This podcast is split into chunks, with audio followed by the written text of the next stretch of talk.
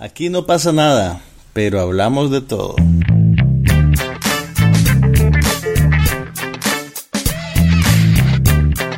Un podcast sobre cine, TV, tecnología y todo lo demás.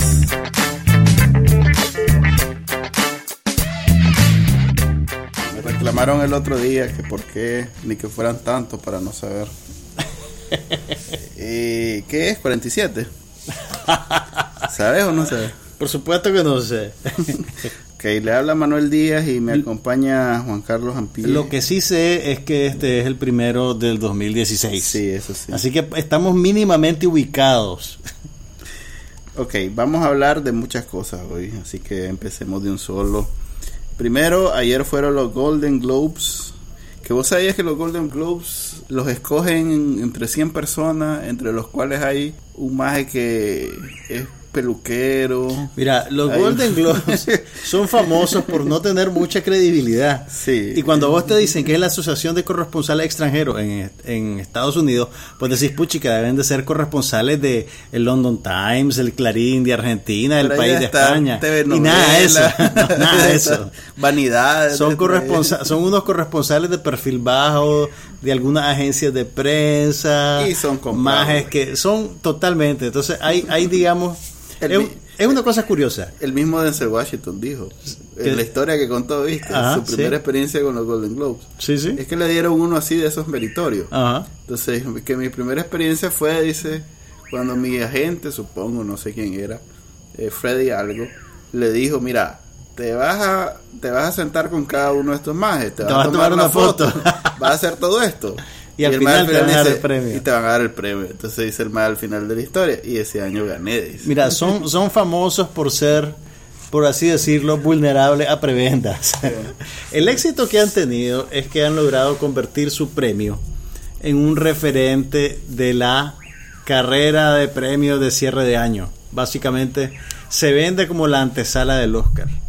Y al por, por casualidad, ¿ah? porque no, al- y al escenificarlos en un banquete donde se sirve alcohol, suele ser una fiesta divertida para los actores en comparación al Oscar, que tienen que llegar todos serios, que es en un teatro, que nadie puede portarse mal. Aquí la gente se pica, dice cualquier barbaridad. Aunque creo que este año ya están alcanzando cierto nivel de bacanal que yo creo que ya viste a Ricky Gervais con, con, con Mel Gibson. con Mel Gibson. No, eso fue lamentable por todos lados. Pero lo que te quiero decir es que a pesar de que la credibilidad de los Golden Globes es relativa, los mages han sabido convertirlo en un evento, mal que bien. Y es lo suficientemente popular como para generar suficientes réditos por los derechos de transmisión en televisión como para que la asociación esta siga existiendo. Pues va- es como un gusano que, que no se termina de tragar su cola. Pero, pero bueno, ahí está pues y estamos pendientes y ahora ya ves, estamos hablando de eso. ¿Vos eh, lo viste? Mira, veamos, sí, lo vi y si querés repasemos rapidito lo que pasó con las películas y después en televisión, porque eso es algo que tienen a su favor. Le están dando a la tel- tradicionalmente el Globo de Oro también dan premios a televisión. Y ahora que vivimos en lo que supuestamente es una era dorada de la televisión y hay tantas series buenas y tantas cosas que hacer, ya los Globos de Oro se vuelven más interesantes por la atención que le prodigan a la televisión. Por juntar a ambos. Exactamente, por, por decir estas dos cosas son del mismo calibre y merecen el mismo grado de escrutinio y consideración. Entonces la televisión que antes era como un relleno del programa y el filete eran los premios de cine, ahora digamos que ha ganado mucha atracción y es también digamos interesante, un referente. Entonces mira, en el cine, ¿qué te puedo decir? Bueno, todos los latinos fin. están felices porque Alejandro González Iñárritu, el director mexicano, se llevó el premio a mejor película dramática, mejor dirección y Leonardo DiCaprio consiguió el premio a mejor actor de drama por El Renacido de Revenant, que por Revenant. cierto se va a estrenar en Nicaragua muy muy pronto. Traten de no verla pirateada y de irla a ver al cine porque la fotografía es extraordinaria. Tarde, Chele. Tarde, Tarde, Chele. No, no, no, No, mentira, mira. oíme, oíme, Ya está, oíme. ya está pirateada, sí. Ya- la sí, vi. no, me imagino que ya está la vi. pirateada. Bueno, ya vi la, el póster entre las entre las, de la, de la entre las del pirata. Sí. Pero tomé en cuenta lo siguiente, la película, el director de fotografía es Emanuel Lubezki, el que también es mexicano y que es uno de los mejores directores de fotografía que existen actualmente.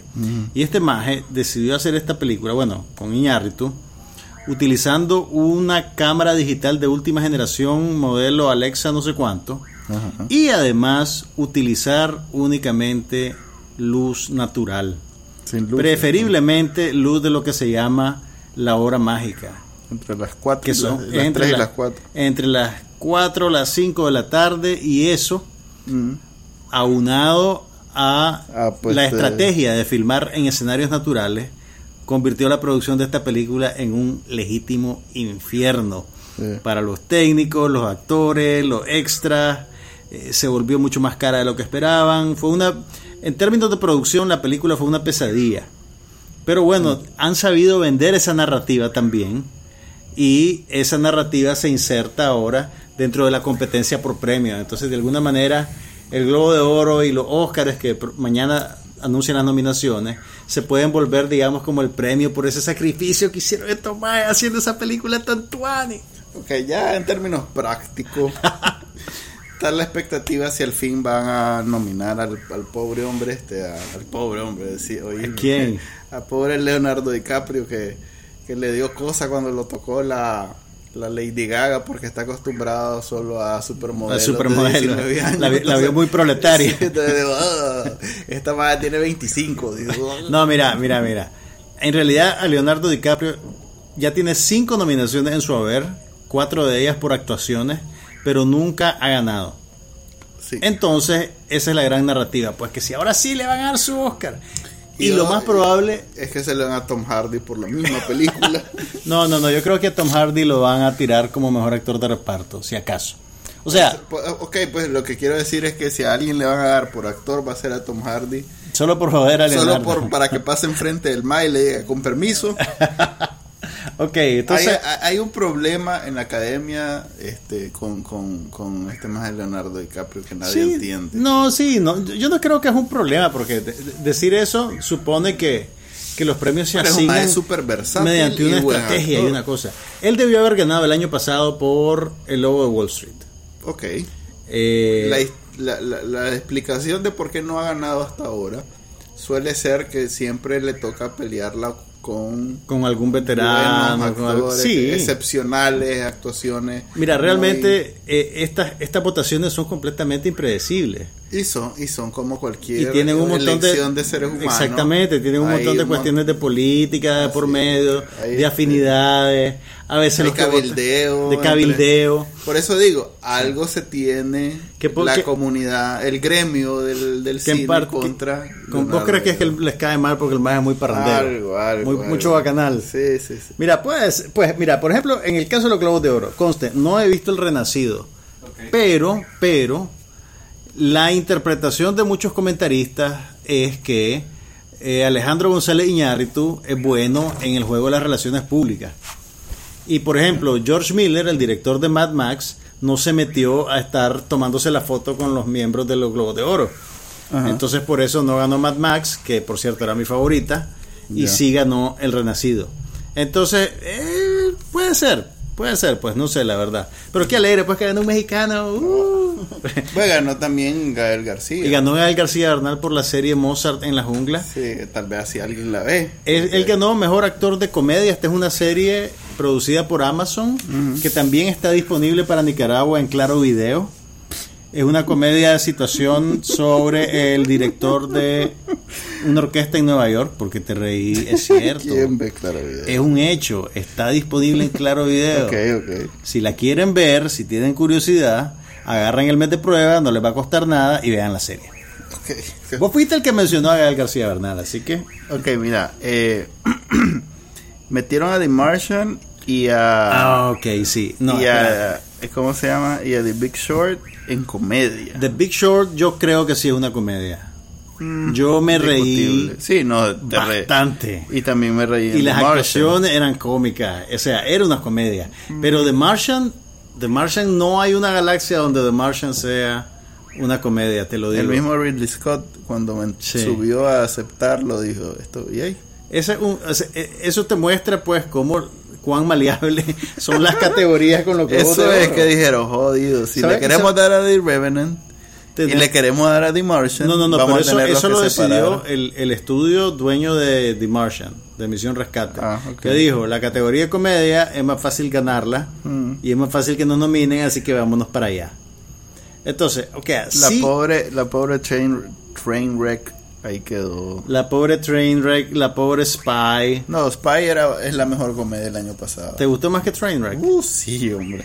Yo, yo Spy le- es una a nivel de Beverly Hills a Cop, mí, a nivel a mí de- me gustó muchísimo. Sí. A mí me gustó muchísimo. Pero es que es, un- es una comedia clásica en el sentido que este no pretende ser nada más y todo es No, top pero, pero, notch, pero pues, está bien muy hecha. buena calidad. Está muy bien hecha y muy bien actuada. Sí, sí. Eh, Melissa McCarthy debió, bueno, no he visto a Jennifer Lawrence todavía porque no han estrenado Joy en Nicaragua. Mañana, ¿cómo es estrenan jueves? este jueves, Este jueves. el jueves 14 de enero. Mm. Pero, pero, pero, yo creo que el trabajo de Melissa McCarthy en Spy es notable. Sí. Pero bueno, No, y la no ganó. película en general. Entonces, la mejor comedia del año, si pueden creerlo, es Misión Rescate, con Matt Damon, también conocida como The Martian. El mejor guion, este fue el premio que te hizo, que te sacó las lágrimas. Ah. el mejor guion fue para Steve más. Jobs de Aaron Sorkin. Uno más. El, escritor, el mejor escritor de todos los tiempos, según Manuel Díaz, y que se joda Rubén Darío y Tennessee Williams. Eh, Sylvester Stallone ganó mejor actor de reparto por Ese fue muy emotivo. Ese, Ese fue muy emotivo. ¿No lo viste vos? esa, esa parte no la vi todavía, Eh, estaba en realidad que fue... Pero lo criticaron mucho porque no le dio las gracias al director de la película y a su coestrella. No fregué un señor de 70 años. Alegre debería de estar Sí, que llegó al sí. escenario, que pudo subir las escaleras. Sí, no viste que agradecía a Rocky. Y si usted no escucha y tiene más de 70 años, discúlpenos. Pues sí, No cuando, yo, te- cuando yo tenga 70 años no voy a poder subir esa escalera, te aseguro. El mejor filme animado fue Intensamente, Ese no de los estudios Pixar. Pe- Pero nominaron a Shaun the Sheep. Sea que... Nominaron a Shaun the Sheep, que es una de mis películas favoritas del año pasado. Y el, y el, de la, el del dinosaurio que también es El Pixar. pequeño dinosaurio también. O sea que Pixar Que es un Pixar el año es un. Pixar como de bajo perfil, sí. Eh, pero tuvo dos películas el año pasado. Y se- ¿Sabes cuál es la que más me interesaba de las nominadas? Que por supuesto no la hemos visto todavía. Anomaliza. ¿Sabes qué es Anomaliza? ¿No? Es una película de Charlie Kaufman. ¿Sabes quién es Charlie Kaufman? No. El maje que escribió Quiere ser John Malkovich y que dirigió y que escribió también Adaptación y que dirigió Synecdoche en Nueva York. Son unas películas de esas que te agarran el cerebro y tipo licuadora. te lo hacen, te lo meten en una licuadora. Eh, son hilarantes y profundas meditaciones sobre la condición humana, Ya. la vida y la mortalidad. No puedo creer que no la haya visto todo. E hizo una película de muñecos animados para adultos Ya. sobre un hombre de negocios eh, que vive una vida gris y que durante un fin de semana, en un viaje de trabajo, decide tener un romance. En serio que no entiendo por qué no la he visto. No, no, yo sé que no es tu tipo de película, no hay. pero, pero, eh, Charlie Kaufman es un artista notable y seguramente los que lo conocen no van a perderse esa película. Ok. Tal Y- vez la traen, hombre. Ah, no, eso No estoy, esperanza. estoy clarísimo que esa nunca la van a traer. Y el ganador de mejor música fue el legendario compositor italiano Ennio Morricone Por el Hateful Eight. Que, por la ¿cuándo viene aquí? partitura de The Hateful Eight. ¿Cuándo vendrá aquí Hateful Eight? Próximamente, si le puedes creer a un póster en el pasillo del cine. Ok, este, pasemos televisión. a cine, pasemos a televisión que diga, ganó Mr. Robot. Ganó Mr. Robot, que de acuerdo a Manuel Díaz, es la mejor serie de televisión de todos los no, tiempos. No, no, no de acuerdo a Manuel Díaz, de acuerdo a la crítica A la crítica especializada de Bacanal especializada de la televisión gringa.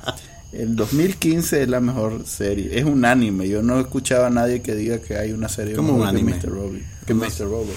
En el 2015. Ujú. No escuchaba a nadie diciendo que hay algo mejor que Mr. Robot. Dale, pues, chele, te vamos a creer.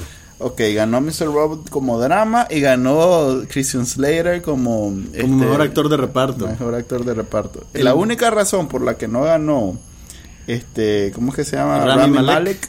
es Ajá. porque a John Hamm le Y debían. le, le debían ya el de, de la despedida por la última temporada, Sí. por la última media temporada de Mad Men. Así es. Entonces, Después, ¿qué más ganó en televisión? Veamos. P. Henson ganó por Cookie Lion. Ah, eso fue, eso fue épico. Sí. Mira, yo no sé por qué. Yo te digo, yo hubiera estado conforme con que Empire ganara mejor serie. Fue nominada, ¿verdad? Yo no, yo, yo, yo sé que fue nominada. Oscar Isaac ganó mejor interpretación de un actor en miniserie por Show Me a Hero, aquella serie que yo te recomendé y que a vos- Que perdí no sé Y que a vos te repugnó. No me repugnó, pero me aburrió. Ok, la mejor miniserie hecha para televisión es Wo- Wolf Hall, eh, la adaptación de la novela de Hilary Mantel sobre eh, Thomas Cromwell y su relación con Enrique VIII. Está disponible en Netflix si la quieren ver. Es una serie excelente. Pero mejor no. ¿Por qué no? Bueno, no la veas vos, pero los que me están oyendo, So, de- de- Pueden de darle chance. refinados, exactamente, pueden darle chance si tienen Netflix. mejor vean. Si van a ver algo inglés, vean de nuevo eh, Sherlock. Me la lancé para ver The Abominable Wife. No, Abominable Bride, perdón. Bride, no, no es The Abominable Es Bride. abomini- abobi- Es otro adjetivo el que le ponen. Abominical Wife. Eh, Creo, creo que el título, Bride, creo que no le pusiste mucha atención al título. Es que es complicado. La mejor serie musical o cómica es Mozart en la jungla, como ya les dijimos. Mm. Mejor interpretación de actriz en una serie musical o cómica, Rachel Bloom por Crazy Ex-Girlfriend. Creo que es de CW esa, esa serie. Este no lo he visto. Mejor interpretación de una actriz en un rol de reparto para serie, miniserie o película hecha para televisión. Maura Tierney por The Affair. Es una serie de Showtime. La mejor interpretación, bueno, esto ya es cine de vuelta, ya nos enredamos. A ver, eh, Lady Gaga no por American Horror Lady Gaga. Story, por miniserie. Esa Horror Story siempre la hacen en miniserie. Sí, Le ganó a Kirsten Dunst por Fargo. por Fargo. Y a Felicity Huffman por American Crime. Ese fue sorpresivo realmente. Que, que ganara. Chunchita, Lady Gaga. No me lo esperaba yo. Christian Slater, ya dijimos, ganó por Mr. Robot. Le ganó a. Hombre, nadie interesa. Bueno, a Alan Cumming de The Good Wife, que tiene Alan un Cumming de The Good Wife, a. Damian Lewis de Wolf Hall. Ben Mendelssohn de Bloodline. Ben Mendelssohn es excelente en esa serie de Netflix. Esa serie no le fue muy bien, No pero la actuación de este maje es increíble. Casi que vale la pena verla solo por él. Él, él interpreta a la oveja negra de esta familia que tiene un, un hotel en los cabos de la Florida. Y es un maje dañino. Uso Aduba fue otra vez nominada, pero no ganó. Sí. Le ganó Maura Turney por The Affair. Ok. Entonces, esos fueron los globos de oro. Para cuando ustedes escuchen este podcast, ya vamos a conocer a los nominados al Oscar. Así que esperen nuestras impresiones Traten de no en la próxima ni hablar al respecto hasta que hasta que hasta que nosotros digamos lo que tenemos que decir. Pero mira, a ver, los globos de oro, de- aparte de estas, que en realidad, como hablamos, son menos de 100 más de los que lo escogen y muchos de ellos no saben absolutamente nada de cine. o sea, estarían aquí sentados preguntando, ¿y, y cómo es eso? ¿Cómo es que sea? Ok, aparte de eso, la gracia es eh, juntar a todo ese colectivo de personajes en un solo lugar y darle y darle y licor. ninguna- darles licor y sin ninguna eh, excusa eh, someterlo a un eh, cómico de, de, de- ese es mi barrio que siempre tiene una Seguimos- siempre estamos en Navidad. aquí ve la compañera entonces. Espérate, pero antes antes de que te meta- nos metamos a Ricky Gervais, no, quiero no solo Ricky eh, también la la verdad es que el, el ambiente los Golden Globes siempre es bien animado sí, es, es mucho menos pero no te pareció que este año fue demasiado animado. Sí O sea, como que a nadie Como realmente ya nadie ya Sí. nadie pretende ni, todo el ni- que subió ni simula. dijo, dijo algo que fue ofensivo Y- o, o le valió lo que lo, la, lo que la producción sea, quería el madre Ridley Scott le pusieron como a los primeros le daban como dos minutos y pasó como diez.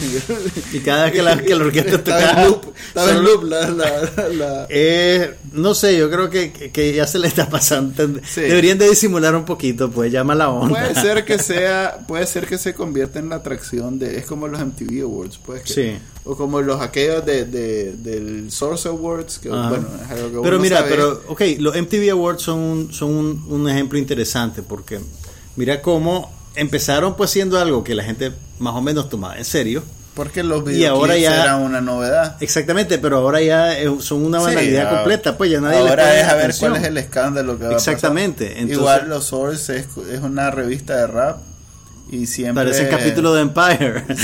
Así es, siempre hay balacera, siempre hay Solo lo ves para ver a quién puñalearon. Pero mira, independiente, o sea, las entregas de premios como esto realmente no tienen tal vez mucho que ver con la calidad y tienen más que ver con la política. Sí. Pero yo creo que aún hay que ponerles atención por el simple hecho de que en términos de marketing, un premio de estos puede hacer la diferencia en que distribuyan una película en territorios como el nuestro o no.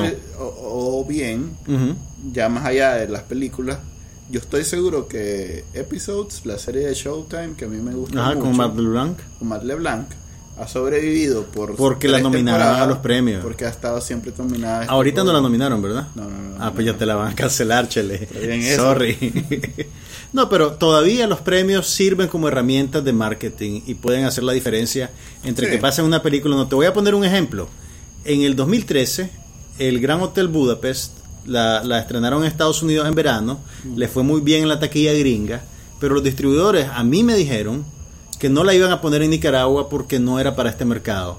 Y Cuando efecto, tuvo, no era para eso. pero cuando tuvo nominaciones al Oscar, la pusieron en el cine. Entonces, Sí, para- es la excusa para vender. exactamente, o sea, todavía sirven como herramientas que- para que- vender. Que aquí los hinchos vamos a ir porque estuvo en el Oscar y no porque es- No, no. realmente nos guste. Pero suficiente gente la fue a ver como para que valiera la pena ponerla un par de semanas en el cine, ¿me entendés? Sí. No era Rápido y Furioso, estamos claros. Pero, ¿qué Largo es Rápido y. Furioso? Pues hay siete. No, no es como, siete. no es como exclusiva la fórmula. Entonces, mira, eh, antes de, de cara a las inminentes nominaciones al Oscar, ¿qué película te gustaría ver nominada a Mejor Película? De lo que hemos visto, pues, porque obviamente no Está hemos visto peleado mucho. este año, fíjate. Acabamos de ver dos películas que Excelente. supuestamente van a tener... Mira, Spotlight me gustó, Tracción. está bien, es una película, entre- pues, es una buena película, Mm. pero es que comparado, bueno, no sé si entramos a eso.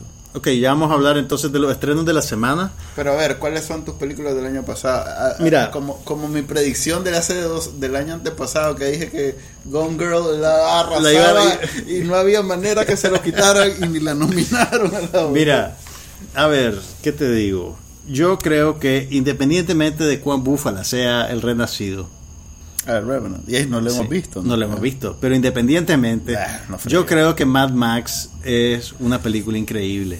Sí.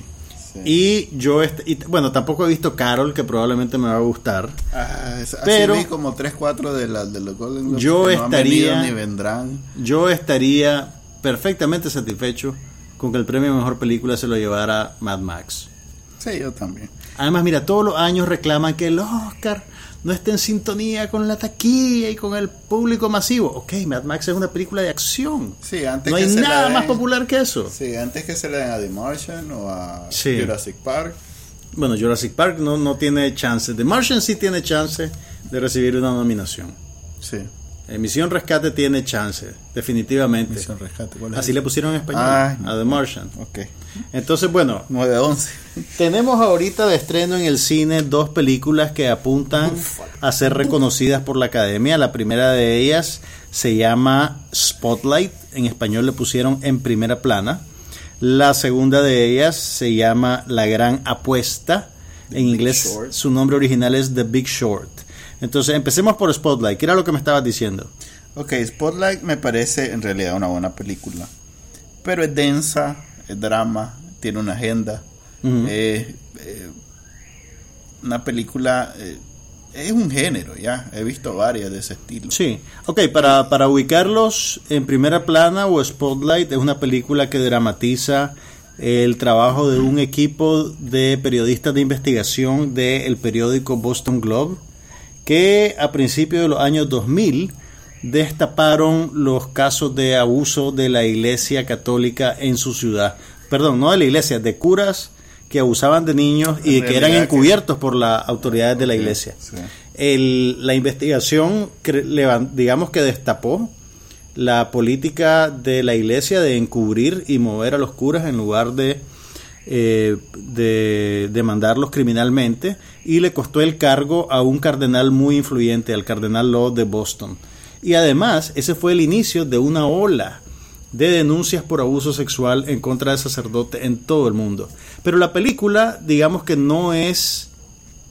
Es una película curiosa porque no es necesariamente una denuncia de la conducta aberrante de estos sujetos. Es una Es- es un anal, es una observación Es una película que si del fuera- proceso de investigar Sí. una noticia. Es una película de periodismo. Es una película de periodismo, exactamente. Fíjate que si yo tuviera un hijo que me dice, quiero ser periodista, papá, le digo, anda a ver esta película para que veas qué es lo que implica ser Más o periodista menos, de más o menos.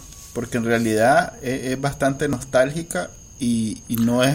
Pero por el tiempo. Sí, por eso. Un poquito por, porque se No. desarrolla en una época en que, en que todavía tenías que hacer mucho periodismo Sí, a suela de zapato. Pero da la casualidad, a ver, eh, es una película que retrata muy bien el proceso periodístico eh, lento y, y muy eh, elaborado del- de la prensa, Sí. de, de la prensa escrita, mejor dicho. Sí. Ok, en uno de los periódicos más reconocidos de Estados Unidos, en una en un equipo de trabajo que era especie, por eso se llama Spotlight, porque el equipo específico Se dedicaba a ese tipo de historias y la investigaban durante meses. Sí, era un equipo dedicado, a, imagínense, hoy en día, un equipo dedicado a, a investigar una noticia Por meses. por meses. O sea, Solo eso. Solo publicaban dos, Mira. al, año. Hay algo que te... Mira, yo creo que todavía ese tipo de periodismo en alguna medida se tiene que hacer así. Ah, no. O sea, la, hay, una, hay un valor social. la conectividad, o sea, no, o sea, no, no te digo porque sea particularmente valioso, te lo digo en términos reales y concretos. El reporteo a profundidad de ciertos temas todavía requiere trabajo de esa naturaleza. Sí, O sea, aunque ahora, si querés, Pero- estamos más conectados que en el año 2000, cuando se desarrolla esta película, pero... eso no es necesariamente historia antigua.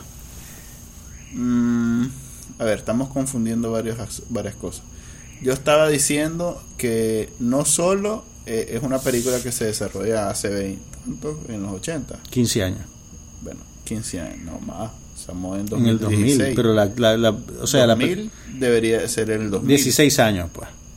Es en el 99. Es el 99-2000. Ah, sí, 2001. El No, 9/11. sí, sale el 9-11. Es en el 2000-2001 más o menos que se, Ok, hace 16 se desarrolla años. la acción. Pero no solo es que fue hace 16 años, porque si ahorita estuviéramos en el 2000 y hubiera sido una película del 84, Ujú. eh, no habría tanto cambio en, en- en esos 16 años. Pero da la casualidad que del 2000 para acá, ¿Vos crees que ha habido mucho cambio? ah, sí, eh, este, el Washington Post lo compró el dueño de Amazon con los reales de la cartera, Ok, sí, sí, sí. con su cuenta personal. Oíme, pero de alguna manera también eso está aludido en la película. Porque si te fijas, es el momento en que Sí. el, el Boston Globe acaba de ser comprado por el New York Times. Ok. Y el editor que mandan es alguien que de, de hecho creen que llega a cortar cabezas y a recortar personal Sí. para que el periódico sea más viable económicamente. Pero si pero estoy... nadie se imagina en ese momento el- la transformación que estamos viendo. Ah, no, no, sí. O sea, ahorita Sí. todo el que Ok, es una pieza de época. Estamos Sí. claros que es una pieza de época. Pero eso no, es un, eso no demerita la película. No, lo que quiero decir es que este, si vas a mandar a tu hijo que quiere Ah. estudiar periodismo, Ah. le tenés que decir que así era, pero ya no es así. Y ya no va a ser así. Ok, ah, bueno, ok, ok. De que no vas a tener meses probablemente para investigar algo. No, los medios grandes todavía tienen unidades de investigación. Fíjate que hace como dos años, incluso hice un, artículo al respecto Ajá. de creo Para que era CNN. para. No, para mi blog personal, lo pueden buscar en listomarketing.com. Ajá. sobre eh, cómo CNN estaba cerrando su unidad de investigación en el 2000, a ver, 2011, 2012, Y, para ya no abrirla. y si te fijas, CNN ha bajado un poco el calibre en su calidad. Ah, no. Pero periódicos como el New York Times y el Boston Globe todavía tienen unidades de El investigación. New York Times es La prensa en Nicaragua tiene una unidad de investigación. Y Confidencial tiene también periodistas dedicados a investigación. Tal vez no pasan seis meses detrás de una historia, pues. Pero, por ejemplo, ahorita eh, Octavio Enríquez en la prensa publicó un reportaje en varias entregas de investigación a profundidad Ah, sobre la- un edificio Ajá, que lo que fue, dos veces. que fue y no y que fue financiado con fondos de Lins para una empresa de construcción privada pues me entiendes y los jubilados están llorando por sus pensiones y, y le están dando un cerro de reales a un empresario privado para que haga un edificio de lujo. Entonces sí existe todavía pero sí entiendo lo que decís pues cada vez es más raro ese tipo de Y es una, pues sí, yo lo que quiero decir es que este, si bien es una serie, una película para pues, graficando o documentando la experiencia periodística, eh, lamentablemente no está vigente. Es, es como añoranza, pues es como Mm. hay algo de nostalgia. nostalgia Sí. estoy de acuerdo que hay algo de nostalgia Y- pero yo creo que los parámetros básicos de la labor son siempre parecidos Parecido, ¿me entendés? sí. Es como O ver sea- una película de la Segunda Guerra Mundial, si sos soldado. Yo no creo que sea tan así, güey, pero... Sí, Y entonces, acordate sí, que trabaja... oye, Pero yo tra- los aviones los tenía Mira. que uno. Toma en cuenta que yo trabajo con- rodeado de periodistas en mi otra vida fuera de este podcast. Sí. Entonces, En tus tiempos libres. en mis tiempos libres...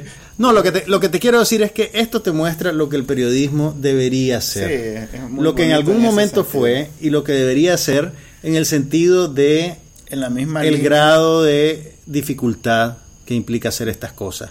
Sí. El grado de... En la misma línea de aquella que el año pasado también nos tocó por recha y vuelta del periodista eh, que descubrió el, la conexión de la CIA con el narcotráfico, Ajá, Kill the Messenger. Kill the Messenger, que Sí, fue exactamente. en la Y- misma línea, en la misma línea también de aquella película de de cómo es que se llama Mira, muchos la- entrevistó a, a Nixon Frost Nixon. Ajá, Frost Mira, y Nixon. también muchos han conectado esta película con todos los hombres del presidente.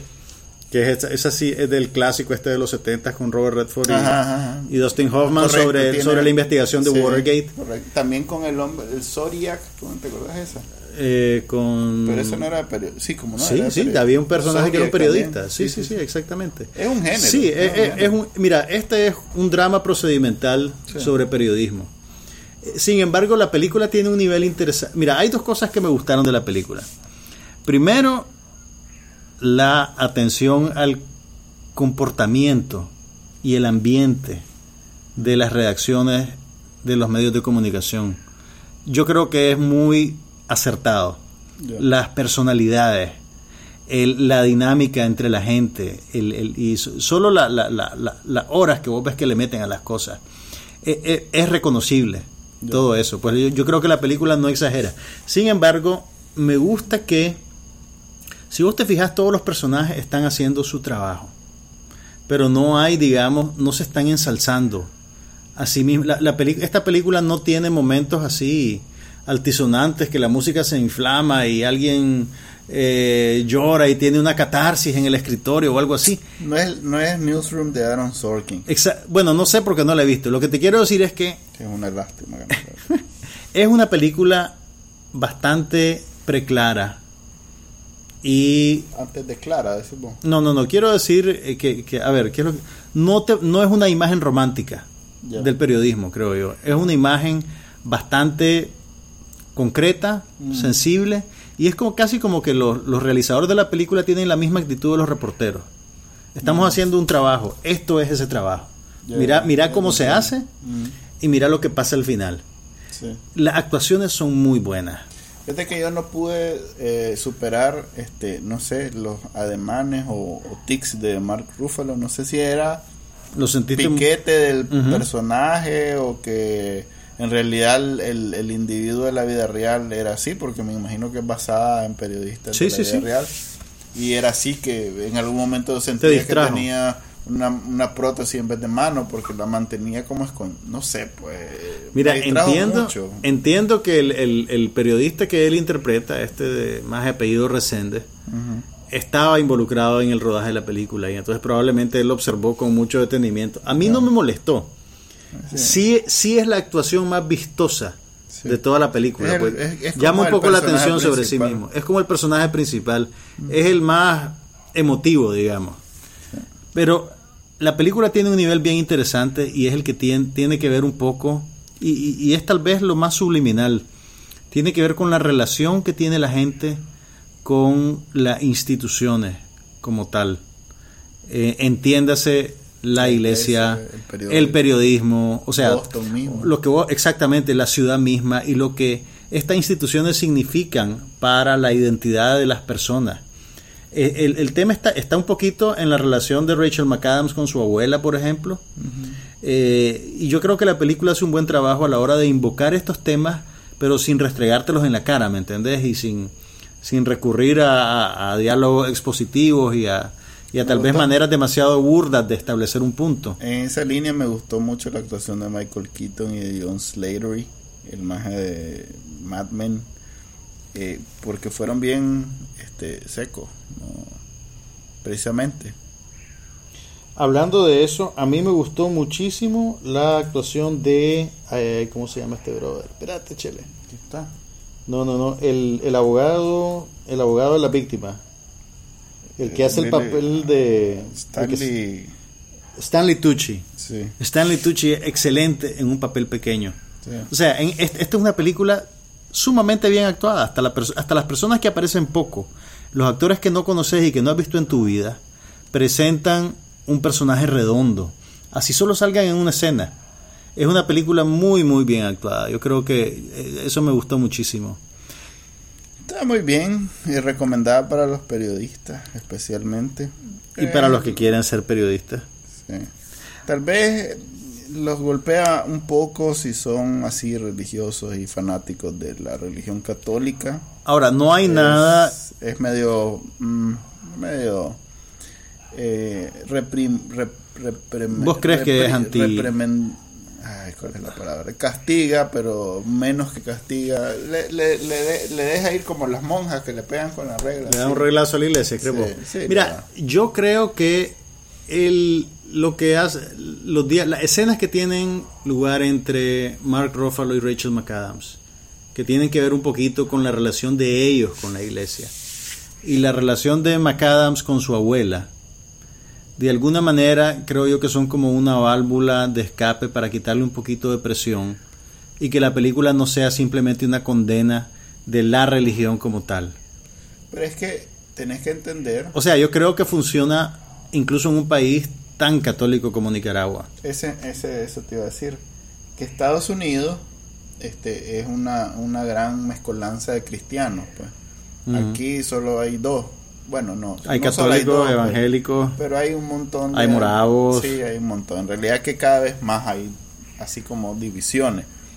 Pero Boston es quizás el estado más católico de Estados Más parecido a. Nicaragua. Sí, es el más, el más parecido, donde lo- los funcionarios públicos se tienen que ir a sentar. A besarle la niña al cardenal. Sí, como aquí, que tenés que ir a hablar con el cardenal porque, pues, hay que hablar con el cardenal. Ok, pero, pero de alguna manera. Bueno, sí, sí, sí, entiende lo que me decís. Entonces- pero yo no creo que sea anticatólica. No, yo no, tampoco creo que sea Ni anticatólico. anti-iglesia. Pero no, tampoco le, le, le, le- le- no le no le suaviza el golpe. Pero ¿y por qué habría de suavizárselo?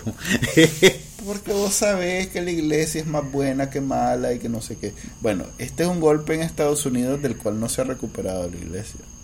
Después de esto, eh, siguen con el color de los católicos. Pues. Lo que pasa es que ahí hay demasiada competencia y los católicos no son mayoría.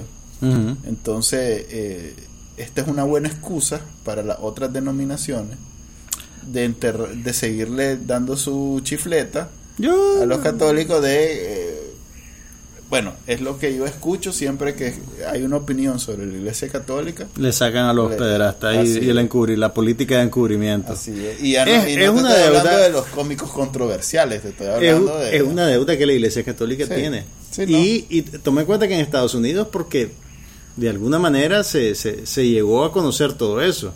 Sí. Pero esas cosas se, se, se duplican probablemente en todos los países. Sí, es solo que en uno no se habla ¿Cuánto tanto. eran? Seis, Al final de la 6%. película, que- quédense a ver los créditos, porque sale en la lista de todos los países donde surgieron eh, denuncias de ese tipo a raíz del trabajo de los periodistas del Boston Globe.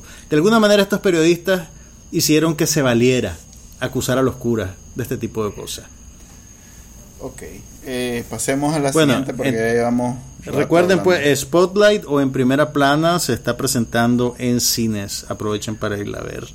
La otra película del Oscar que está en cartelera se llama La Gran Apuesta, The Big Short. Es otra historia de la vida real, basada en una crónica de Michael Lewis sobre un grupo de financieros y banqueros que previeron lo que estaba pasando en Estados Unidos con la burbuja inmobiliaria. Y a esta sí le acabo de votar yo en IMDb un 9. ¿Un 9? Sí, hombre. A la puchica. A ver, esta película me gustó bastante. Es muy buena. Es muy buena. Eh, es más, este, mm, digamos que... Suena árido. O sea, yo sé que, que te digan, hey, ¿querés ver una comedia sobre la burbuja inmobiliaria en Estados Unidos? Y te hace sentir decir, eh, no la sé. La parte técnica financiera, además, no es solo lo de la burbuja. Es Mira, la parte técnica. yo, yo no tengo cabeza para esos temas. No, eso iba a decir. Y me parece. En realidad me cuesta mucho sumar el 15% de los. Sumar y hablar y decir palabras. ok. y el pensamiento abstracto. No, eso sí tengo. Pero digamos que la parte de la suma y la resta. Porque ya no se te da, no se te da, no se te da. y dividir ya, ya no, ya, ya a mis, a mis años, pues ya, ya este, es algo Este que es el momento en que tus profesores de primaria de matemáticas están apagando el podcast. Pero bueno, lo que queremos decirle no creo que, sea una sorpresa. La película hace muy buen trabajo a la hora de hacer que los conceptos económicos sean comprensibles. Ahorita yo no les podría explicar qué es lo que pasó, pero mientras veía la película sí entendía lo que estaba pasando, que es lo importante. Es excelente. Este, a ver, ¿cómo, se, cómo, ¿cómo es posible que una comedia, o mejor dicho, cómo es posible hacer una comedia sobre la burbuja inmobiliaria que sea basada en hechos reales. Y además es muy divertida. y, en realidad que es divertida. Miren, lo que hace la película, que probablemente es lo mismo que hizo el libro de Michael Lewis, fue concentrarse en el punto de vista de este grupo de gente que descubrió lo que estaba pasando y apostó en contra de los bancos, de tal manera que cuando la burbuja se reventara, ellos recibirían unos réditos extraordinario y básicamente se volverían riquísimos. Eh, y, entonces todos estos personajes están interpretados por actores como Steve Carell, Ryan Gosling, Brad Pitt, Christian Bale, al cual conocemos más por ser Batman, pero aquí interpreta a un geniecillo financiero nerdo, desadaptado. y es muy buena actuación la que hace. Todos hacen muy buena actuación. Y, y, yo creo que la película es bien interesante porque no es solo un sainete picaresco de unos bandidos que se salen con la suya. Tiene, una agenda política. Tiene una agenda política, pero más bien yo, más que política, yo diría que tiene una agenda moral. Mm, no, política. Ay, de ahí. ok. Es que eh, leí bastante la crítica al respecto. A ver. Eh, si te fijas, está muy eh, balance, no, no balanceada, lo contrario de balanceada. Desbalanceado. ok, está muy como arrimado al lado de echarle la culpa a Wall Street. Lo cual... Espérate, ¿será porque Wall Street tiene la culpa? No necesariamente. A ver, Wall Street es ese animalito que no piensa y que es, es, como el chancho que le das de comer y no se va a detener y va a decir, voy a guardar y después voy a comerme esto para más tarde. No, es es el capitalismo puro. Salvaje. Salvaje. Salvaje. Ok, entonces, que estos más hayan actuado de esa manera. es, más, los personajes principales y los genecidos, este inteligente y todo lo demás. Hicieron un montón de reales. correcto, ellos son los que. No, estamos claros, e hicieron un montón de reales. Y el que y la, y la stripper que hizo spoiler alert, que hizo que, tiene compró seis casas Exactamente, no, esa es la que nadie lo obligó a comprarse seis casas. lo que quiero decir es que la culpa está repartida, distribuida entre los bancos y la gente que se embarcó. Pero eso eso lo dice la película. no, no Está en la película. No lo dice. Sí está, ahí está el stripper. mira, al final a mí no me da Estás pena decir que se me defendiendo a salió- los bancos. Se me salió una lágrima cuando vi al pobre, la- el, el- el todo tatuado, que ahora El que en el alquilaba la casa y que estaba viviendo ahora en su Sí, carro. eh, eh, ok, te lo muestra de esa manera. Vos veías allá a la, lunita en tu camioneta. No, me golpeó. Papá, ¿por qué vivimos en un carro? No, me golpeó porque vivir en un carro no debe ser muy agradable. Y, y sobre todo por el niño y no sé qué. Y entonces no mostraron al stripper. No, no te Este, pusieron a la stripper viviendo en su camioneta, pues, sí. pero... O sea, el hecho de que tengan a la stripper diciéndote que ella tiene cinco hipotecas, Sí. yo creo que reconoce que la, la culpa de alguna manera está compartida. O que la gente pues agarró la vara y se fue la- de a la boca. hora de editarla y de la- hacer el montage de las escenas para decirte y estas son las consecuencias. Estás defendiendo a los No grandes lo estoy bancos. defendiendo, ¿Te das cuenta de lo que estás diciendo? No, es más, a mí me gustó mucho y no le cambiaría nada, pero estoy claro que no es eh, no es ecuánime moralmente, Yo creo que sí. es cargada políticamente. Yo creo que no estoy de acuerdo con vos.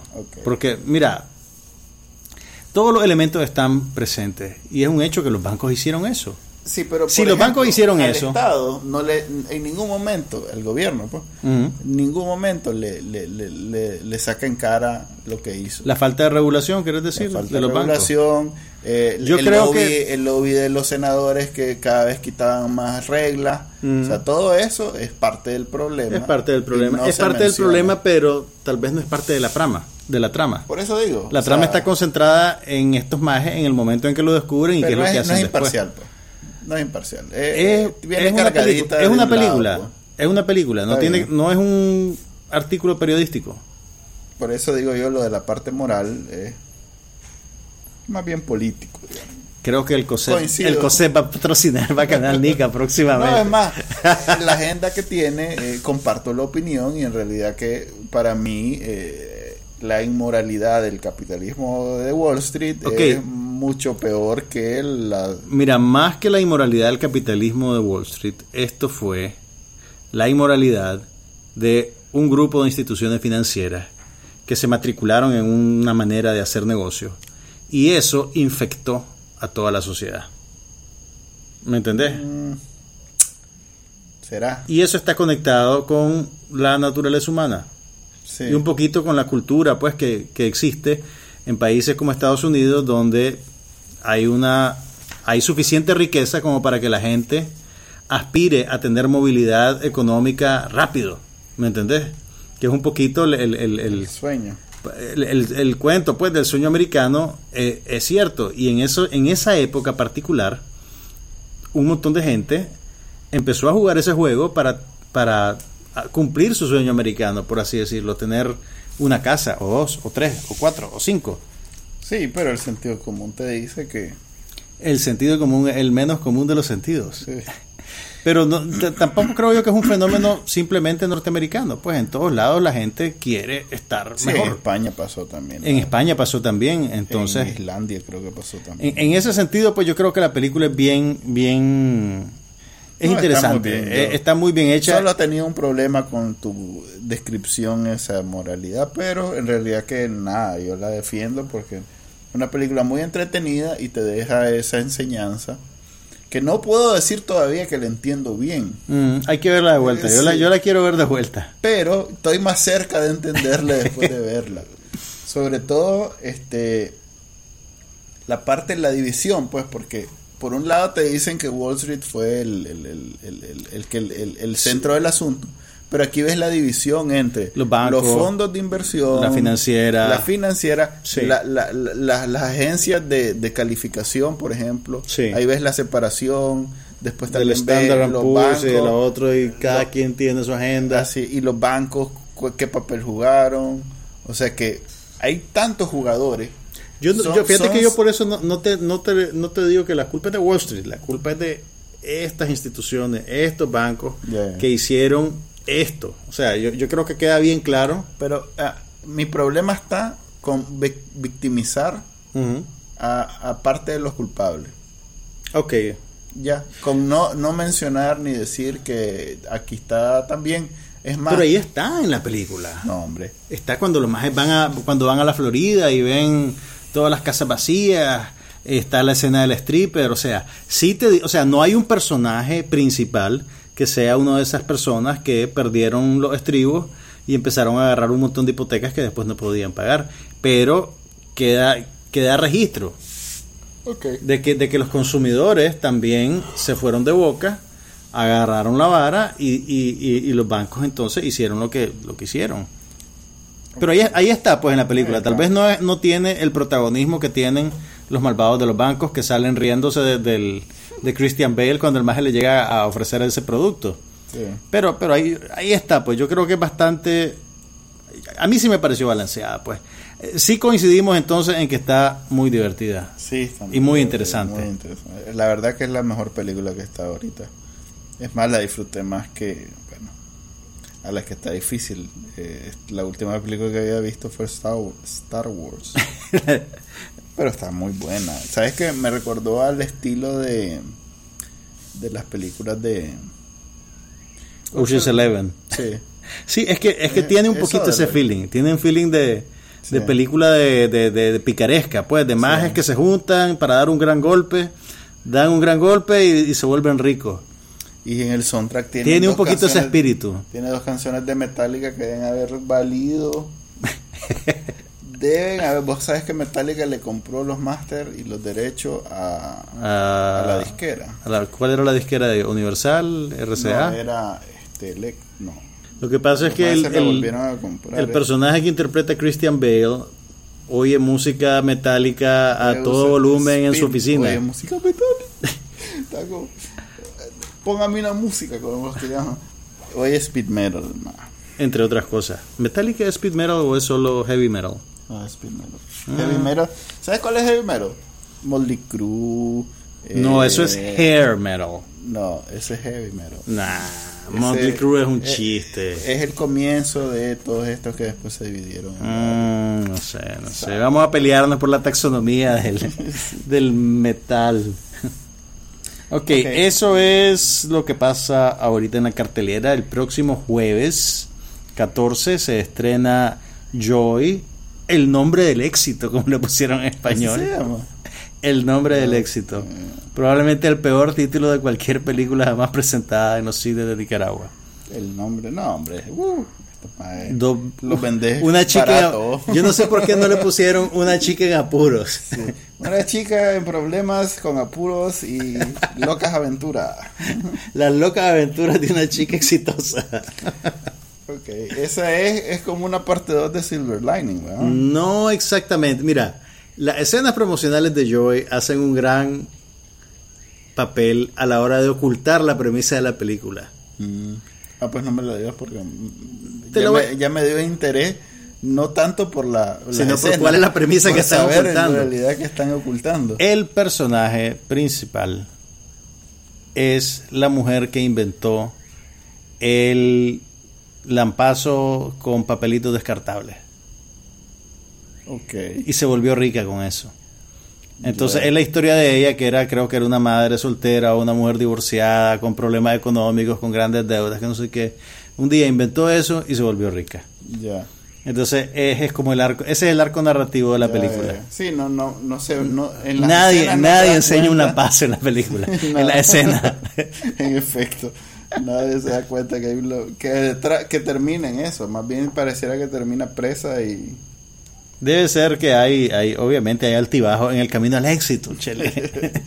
Ok, hablemos rápidamente de tecnología porque esta semana fue el CES, que es una feria monstruosa en Las Vegas. de aparatos electrónicos para consumidores. Sí, ya no se llama este eso, Consumer Electronic Show, porque ahora también muestran carros. Mm. Entonces ya por eso los maes se quedaron con las letras que no significan nada. Básicamente en esa feria se decide lo que usted va a comprar a crédito en los almacenes del país de 10 años. durante los próximos 10 años. ¿Qué es lo que... A ver, los carros obviamente acapararon mucha atención. Sí. La Chevrolet enseñó un Un carro Vol- eléctrico Sí. que es más accesible que el Tesla, que es el que estaba más o menos Así es. robándose. Es horrible, pero es Ahora, accesible quiere decir que cuesta como 30 mil dólares, o sea, accesible para Estados Unidos. Sí, es que el Tesla es especialmente. Toma, caro. toma en cuenta que el Prius tardó 10 años, 15 años en llegar a Nicaragua, entonces Sí. ese carrito accesible va a andar aquí como por el 2050. Bueno, no, los chinos ya lo deben de estar copiando. En, die- en seis meses lo va a ver aquí. El problema más que el carro en sí porque el mismo Tesla eh, liberó los planos. O sea que cualquiera puede ahorita Puede agarrar los planos y tratar de hacer el suyo. Así es, solo necesitan los materiales, nada más. El problema es la infraestructura, porque son carros eléctricos que necesitan donde enchufarse, así como gasolineras para carros eléctricos. Exactamente. Y eso mm, No la, no la veo surgiendo aquí, sí, aquí no- pronto, Chile. Tampoco. No mientras hayan tantos reales vendiendo, comprando Ah, sí. y vendiendo petróleo. Que es el mismo problema en Estados Unidos, pues Mm. tampoco son, eh, o sea, digamos que en Iowa debe ser difícil este, tener un carro eléctrico. Eh, Yo creo que ahí la gente más o menos ya- ya gravita hacia ese tipo de productos por una cuestión de principios, por no querer contaminar el medio ambiente. También Más que por precio, conveniencia, o sea, pues. Eventualmente hasta es, es ahorrativo porque no eh, eh, la conexión eléctrica es bastante más barata que la gasolina. pues. Eh, bueno, fueron los carros. Los drones, habían drones, drones hasta con- para tirar arriba. En realidad que no hubo gran sorpresa porque este, la tecnología se ha vuelto mainstream y ahora todo no se espera al show para presentarse. pues. O sea, las tres cosas que el año pasado se prometieron o se fueron este, como eh, proyectando como la nueva Son las que llegaron ahora. son las mismas que llegan ahora. Entonces, eh, los carros eh, que se manejan solos Ujú. que el primer paso es esos carros eléctricos, pero ya viene la parte donde los carros se manejan solos. Eh, todas las fábricas de carros están eh, en, una, en una competencia este, a muerte por ser los primeros en sacar ese carro que se maneja solo. Eh, los drones, este, pero más que los drones, la realidad virtual. Mm. Eso sí, este, El hay una empresa que se llama Oculus Rift que presentó. Oculus. La empresa se llama Oculus que la y, ah, bueno, y- Facebook. y el, y el dispositivo se llama Oculus Rift. Va a costar creo que 600 dólares. 600, 599. Es como un visor que te pones en la cabeza y tiene unas pantallitas adentro y sirve como generador de realidad virtual para el usuario. Y eh, la realidad virtual, al, al que lo ha probado, le ha cambiado su forma de pensar en términos de tecnología. pues. O sea, es la diferencia entre, no sé, haber usado alguna vez, este, eh, supongo que la computadora de los 90 y lo ahorita. pongas ahorita así con una Ok, pero. ¿qué tipo, a ver, qué es lo que consumís a la hora de ponerte un dispositivo de esto y ver algo en realidad virtual? ¿Es un videojuego? ¿Es una película? ¿Qué es lo que, qué es, lo que es? Ok, eh, ahí viene la parte complicada. La apuesta es que esta es la nueva interfase. Que, que ya no vas a pensar en términos, ya no vas a interactuar con la tecnología, con internet y Ujú. con la computación en una pantalla. Ok. Se supone que mm, con una pantalla mouse y teclado, ya eso se acabó. Ah, Bueno, que ahora más que mouse y teclado es una pantalla y los dedos. Esto es el siguiente paso. Entonces, es todavía demasiado caro como para ser masivo. Es más, eh, tiene un año de, del Oculus Rift estar este, rumorándose que iba a valer 200, 300 dólares. Entonces todo el 600 mundo estaba dólares entusiasmado. te lo pone en un rango Solo para el aficionado. solo para aficionados con de plata. verdad, sí. Incluso en Estados Unidos, pues. sí, no, no, no. Estados Eso no es un producto masivo. Así es. eh, sí. Es Eso- para el- eso lo- viene los que llaman early adopters. Los primeros adoptadores de tecnología. y los punta. que y los que gastan pues porque además necesitan una computadora potente pues no no, la- no, no es como que yo la voy a lo voy a comprar y lo voy a venir a usar con mi computadora En la que te regalaron cuando te conectaste al, Ah, al cable y, a la- y al teléfono. sí no no no es esa pues entonces este es un golpecito porque la y gente después se la vas a andar en la ruta y te lo van a robar. sí no es para Nicaragua.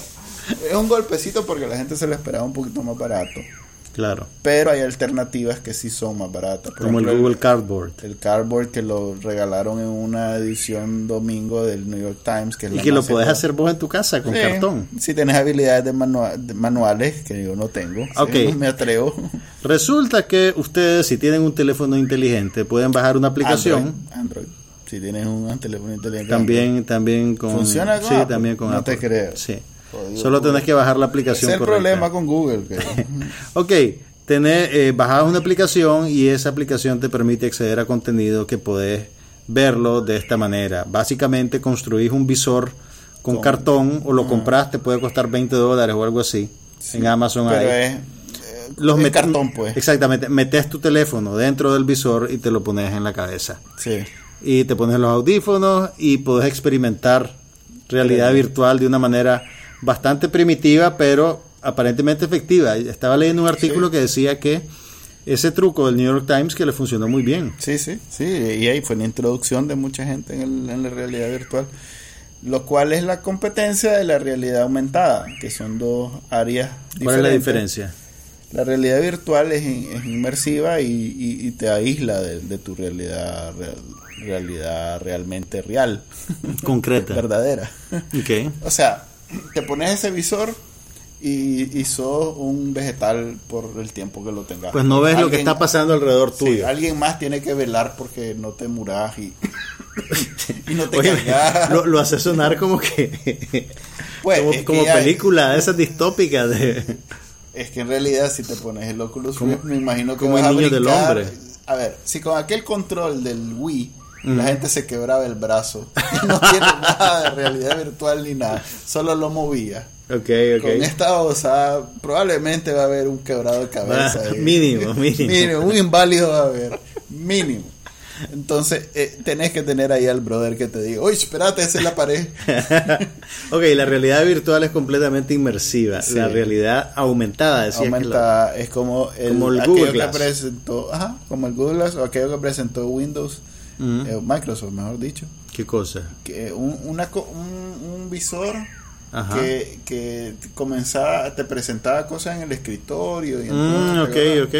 eso es realidad aumentada. Entonces, no estás tan aislado, pero tampoco sos funcional, pues eso. Eh, y- Eh, si lo queremos poner en ejemplo así, silvestres nicaragüenses, es como cuando venís chateando y estás manejando mira, y, y chocas. Tiene aplicaciones este, interesantes porque, por ejemplo, te permite eh, operar, eh, lo están pensando para eso, para que el cirujano, mm, o sea, si vos de pronto necesitas una operación importante y el mejor cirujano está en Italia, El maje se va a poner su, su gafa, visor. y vos estás aquí con un robot y el más te va a poder operar. Ah, un robot, aquí en Nicaragua. Sí. Bárbaro. Pues no debe ser tan caro, vos sabés. Este, entonces ese es como el futuro, eh, los carros que se manejan solos, la, realidad- la realidad virtual, son como antagon- antónimos esos dos, ¿no? Realidad, virtual.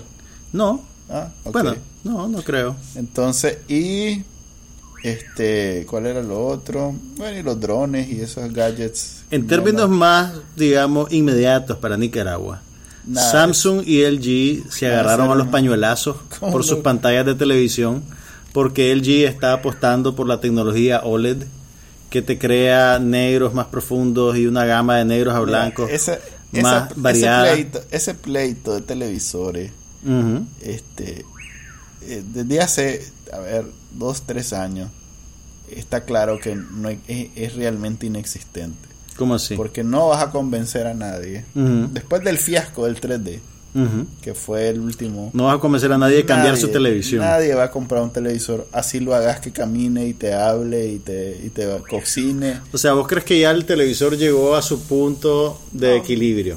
no yo pienso que el televisor va a ir avanzando hasta que sea una hojita que se pegue en la pared Ese es el, eso es lo que va a cambiar. Sí, pero eh, nadie nadie va a ir apresuradamente a comprarlo. Porque vas a tener negros más profundos en la pantalla. Sí, eh, hasta que se te funda el pantalla plana que tenés ahí, vas a comprar el que sigue y, y ya está. Pues. A menos que sea, no sé, Don Jacinto. Eh, Papá Pauni. Pauni, Saludos, es un amigo nuestro. Hola, Pauni. Entonces, eso es sí. es- Mira, probablemente yo estoy de acuerdo con vos en que los refinamientos de imagen ya llegaron a un punto en el cual no hacen mayor diferencia para el, para el consumidor. El, el- el- tu televisor HD 1080p es lo suficientemente bueno Sí, como para que, no, lo, no lo tengas que cambiar. La distribución no está a nivel, pues, a menos que vayas y com- va a ser como en los, no sé, 90, que tenías que comprar el, el DVD para poder ver La película. la película. Sí, ah, eh, y ya la gente no está. Tendrían que cerrarte la llave, pues, Sí. y no te la van a cerrar. No, no, sí. A ver, las cajas, por ejemplo, por ejemplo, este, estas que, que yo vendo, tan A ver, a ver, a ver la caja, llévese la caja, la, base. la mejor TV box.com. Este, Ese fue el comercial de el Manuel. venado, Este, Próximamente una parada de bus cerca de usted. trae capacidad de reproducir 4K. Pero Sí, va a ser, sí, vaya. Pero va a ser tipo no tipo tipo ¿cómo se llama? Tipo curiosidad que Mm. un día vas a tener un video de 4K y se lo vas a poner y vas a ver y ya está. Es como el demo que Por te el- ponen en la todo lo que tienda. vas a ver luego de eso Es 1080p con A lo suerte. sumo, a lo sume con mucha suerte. Así que Entonces, eso pasó en CES. Ok, hablemos rápidamente. Vos le querías dedicar un, un poema a David Bowie. Hoy Manuel lo hace WhatsApp, pero No, yo, yo estoy, en shock, loco. Y te voy a decir por qué. Bueno, aparte de que me ¿Cómo gusta murió? mucho. ¿Ah? Cáncer. Ah, pues tenía rato. Durante los últimos 18 meses estuvo peleando con cáncer, pero yo no lo sabía. Y si lo sabía, se me olvidó. Fíjate que yo. Y el viernes- Noté mucha, mucha. Que hablaban mucho de ello en los blogs que sigo. ¿Sabes qué es lo que pasa? Porque el viernes salió el último disco de David Bowie a la calle, Ah, pues. que se llama Black Star. Y era un disco. Se aprovecharon, pues. Y no solo. no, estaba vivo todavía el hombre el viernes. eso, pero. mm, Pero mira, el disco, o sea, no solo salió un disco de David Bowie, es un buen disco de un artista de 69 años que tiene cuatro décadas de carrera y todavía es pertinente. O sea, ok, no está peleando con la Katy Perry y no es Drake, pero es un artista pertinente para la gente que sigue la música. te voy a decir dos palabras: concierto de Maná. ¿Qué? Allá, aquí hicieron un concierto de Maná del 2015. ¿De qué Esos hablando? tienen como 10 años de no hacer música diferente. Es que esa es la Bajo cosa. tus parámetros sigue siendo pertinente No, se llenó no, y suena espérate, este maje, no, yo te estoy hablando en Innovaba. términos artísticos. Este maje era un innovador. Ok, todavía no. Todavía innovaba, Ah, todavía hacía cosas diferentes e inesperadas. Este maje era un artista sustancial. Sí, no, yo estoy claro. No estoy claro que siga siendo, esa es mi pregunta. Lo sigue siendo. O sea, ok, si querés se volvió un artista de boutique porque no es, y tal vez un acto de nostalgia, pues, ¿me entendés? Ya.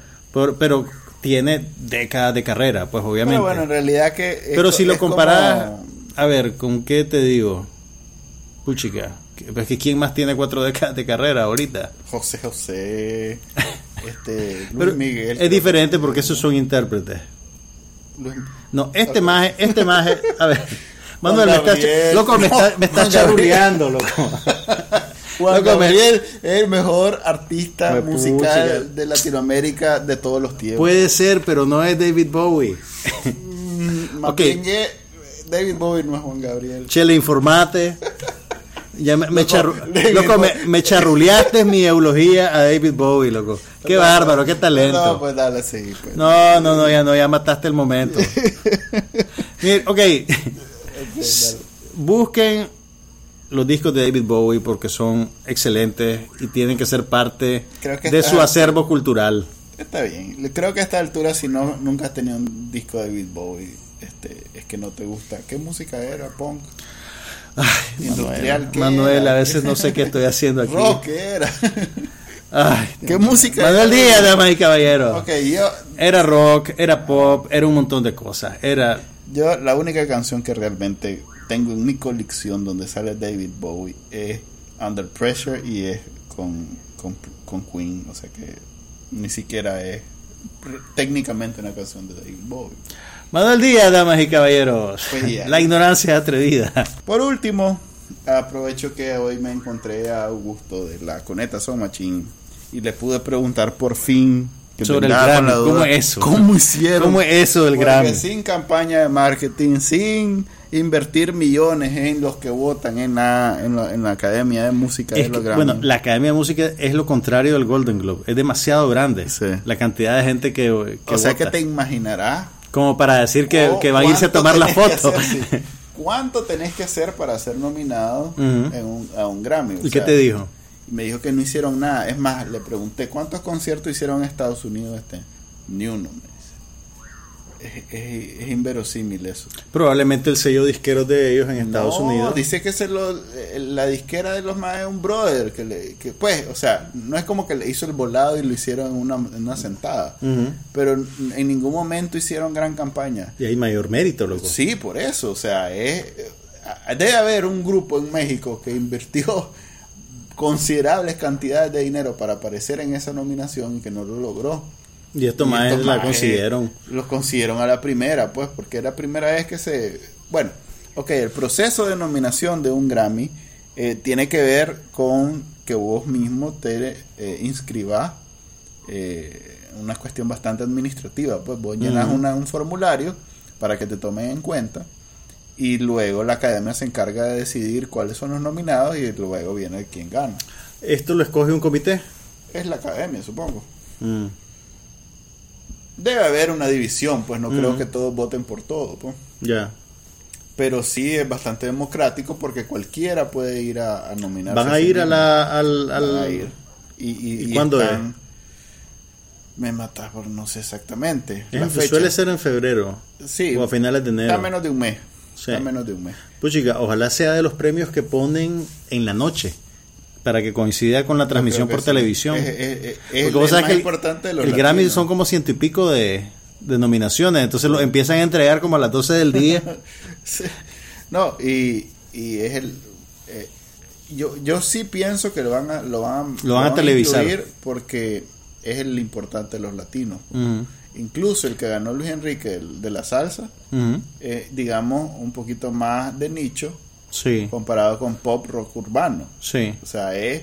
Que es la caricatura de más- ellos ahorita. Sí, es los tres géneros más importantes sí. y en realidad que es un gran, gran mérito. Me dijeron, me dijo el maestro que lo que hiciéramos algo, una entrevista, vamos a ver si lo, lo llego a, a visitar cuando estén, este, ¿cómo se llama cuando sos músico? No es entrenando. Ensayando, Ensayando.